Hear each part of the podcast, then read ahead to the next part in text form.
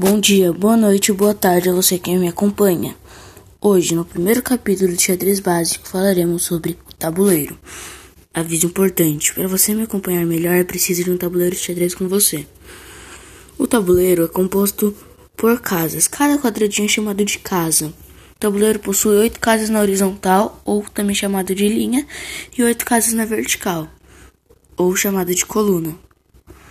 Então pode-se dizer que o tabuleiro possui 64 casas. Para as casas na vertical, nomeamos com letras.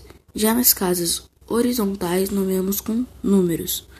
Nas casas verticais, usamos as letras de A até o H, sendo que o A vai para sua esquerda e o H vai para sua direita.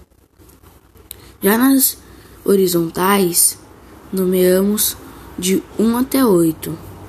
Para se jogar corretamente, nós posicionamos o tabuleiro com as letras para você e os números de 1 a 2 para a sua esquerda, se você for as brancas, e de 1 e de 7 a 8 se você for as pretas.